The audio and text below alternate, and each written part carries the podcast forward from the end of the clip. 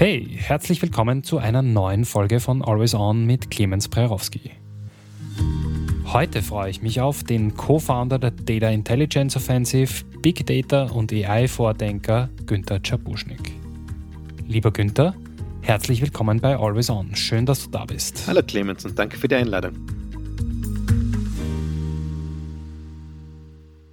Günther, kannst du mir zum Einstieg erklären, worum es bei Gaia X eigentlich genau geht? Also grundsätzlich geht es um Datenökonomie. Die Idee, mit Daten neues Business zu machen. Wir wissen ja alle, und das ist ja dieser Spruch, den ich eigentlich überhaupt nicht mag, Daten ist äh, das neue Gold, weil Daten sind ja viel besser als Gold. Daten, äh, wenn man sie teilt, werden mehr, Gold wird sie nur zur Hälfte, ist etwas, was uns in der Plattformökonomie, in der Datenökonomie sehr, sehr stark beschäftigt.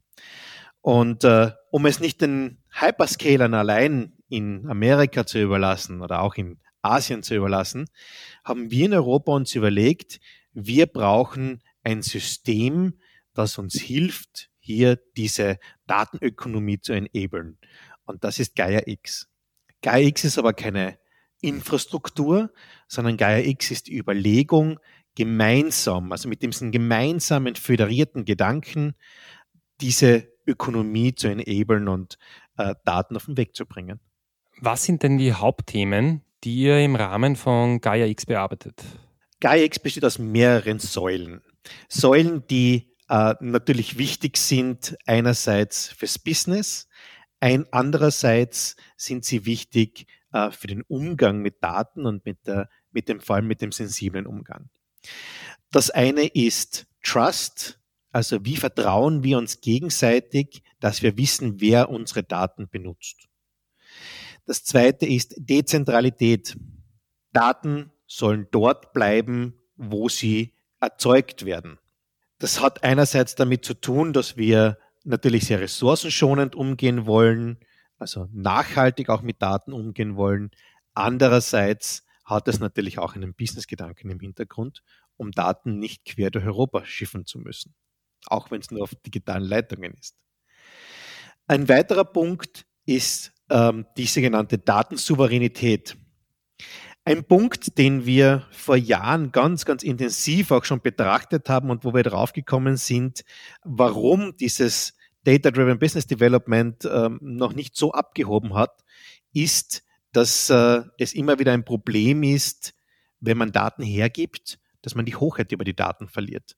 Und deswegen schauen wir uns sehr, sehr genau an, was ist Data äh, Sovereignty? Also wie können wir die Hochheit von Daten quasi behalten? Das ist ein ganz, ganz wichtiger Punkt. Äh, und last but not least, Federations. Äh, wir wollen und wir können auch nicht in Europa einen großen Hyperscaler bauen. Dafür fehlen uns die Ressourcen einerseits und andererseits äh, sind wir da schon etwas hinten nach in der Zeit, sondern wir wollen unsere Infrastrukturen, unsere Ideen föderieren und gemeinsam nutzen.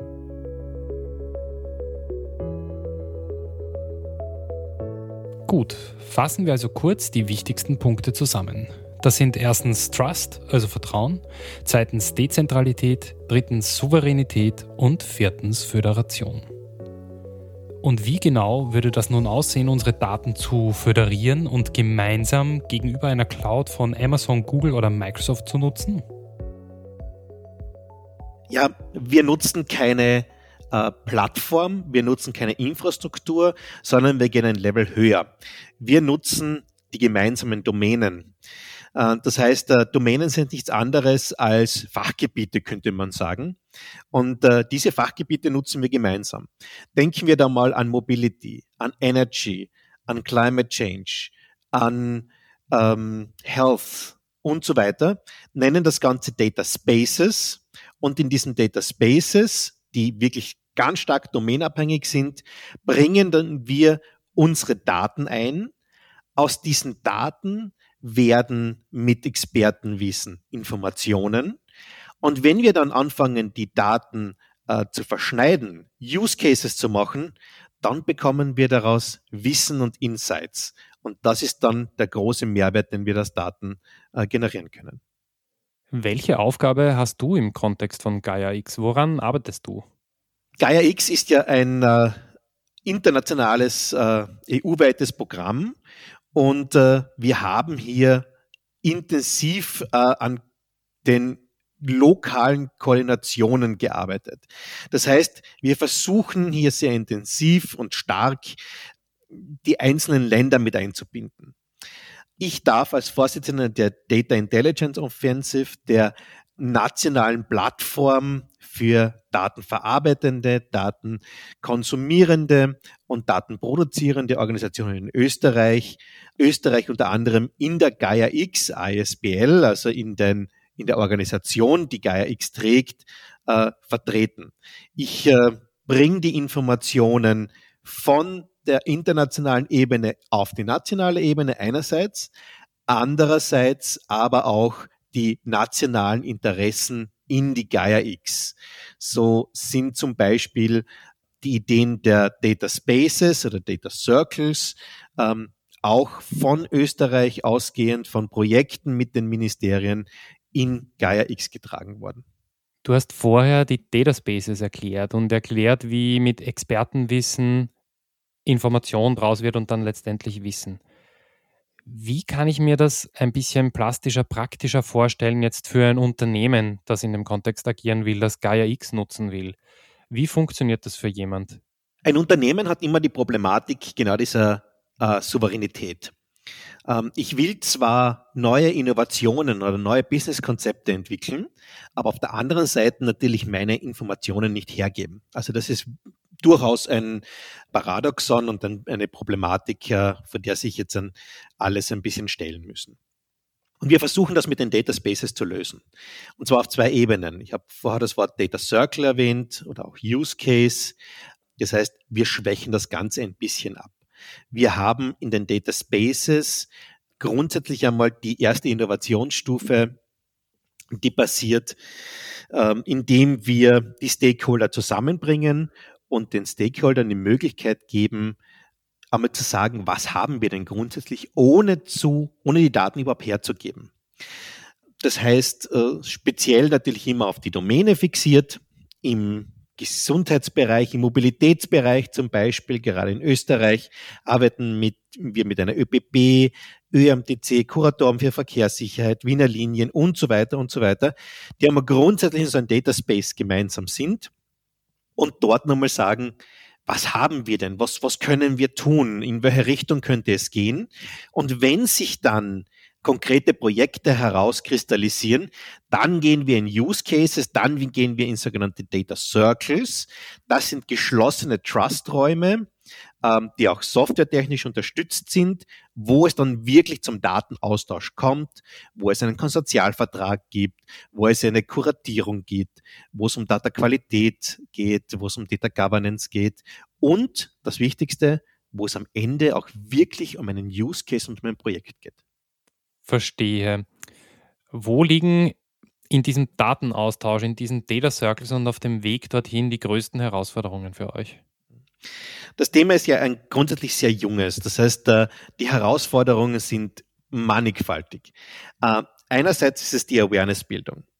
Wirklich zu sagen, wie schaffen wir es oder schaffen wir es, die Hochheit über die Daten zu behalten und trotzdem die Daten auszutauschen das den Organisationen klar zu machen, ähm, das ist ein, ein Punkt, den wir seit eineinhalb Jahren sehr intensiv angehen und äh, der noch nicht wirklich angekommen ist. Also das ist etwas, wo wir ganz stark arbeiten müssen. Das andere sind natürlich auch technische Herausforderungen, die ihre Zeit brauchen.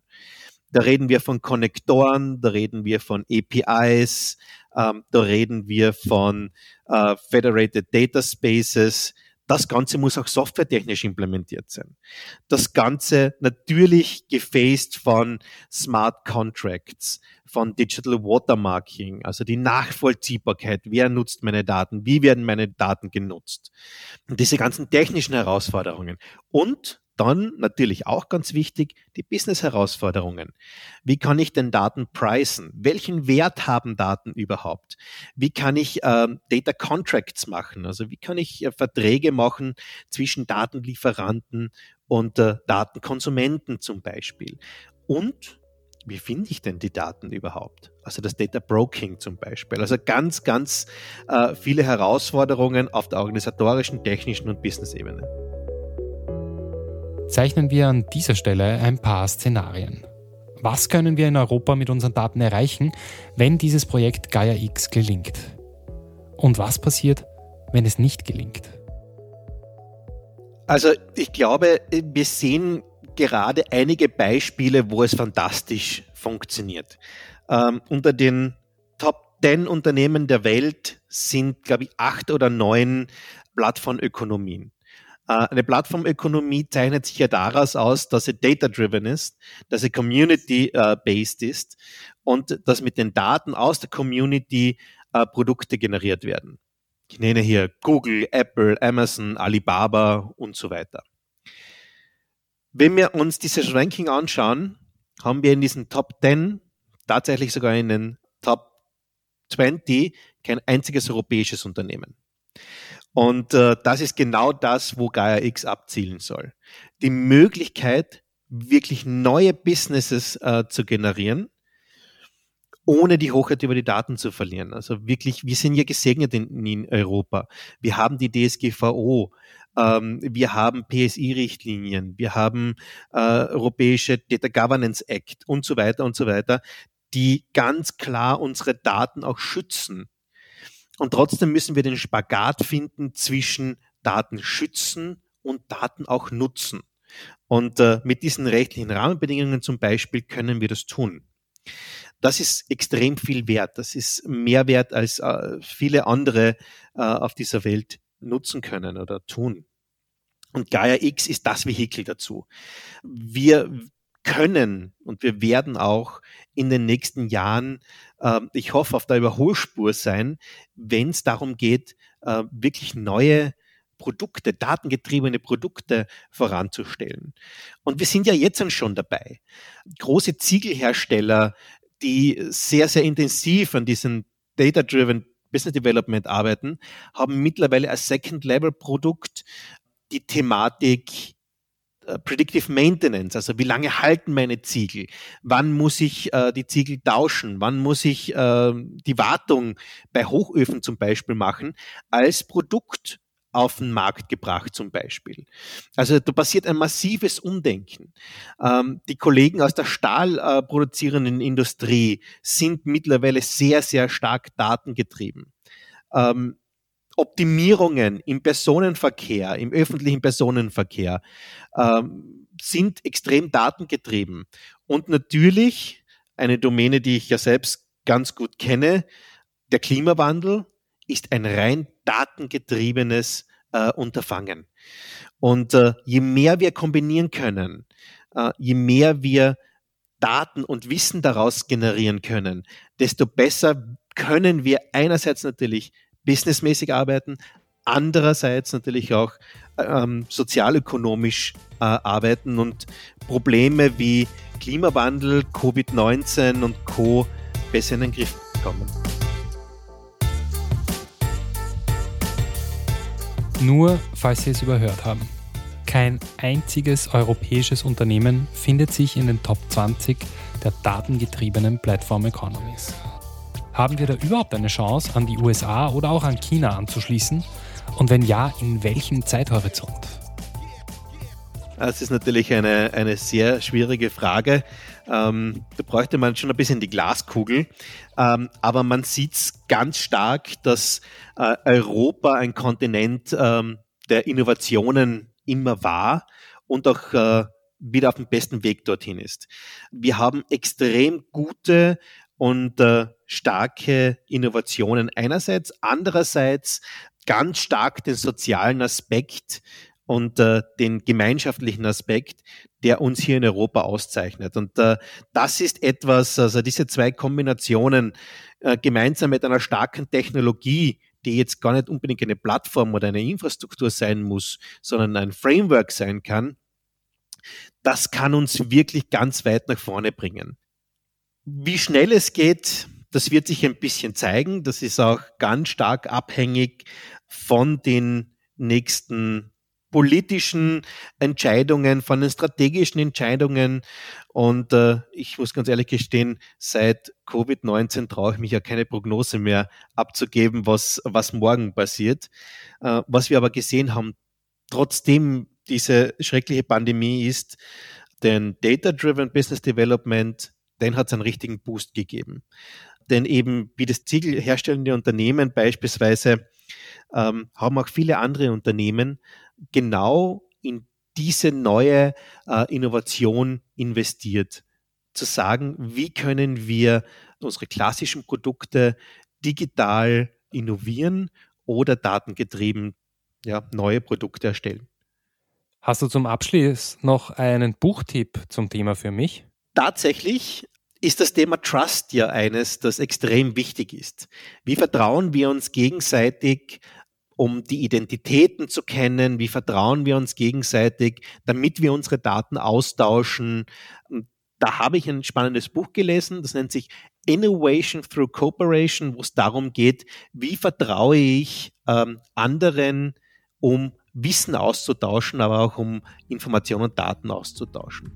Geschrieben vom Dr. Georg Weyers und ähm, im Springer Verlag erschienen.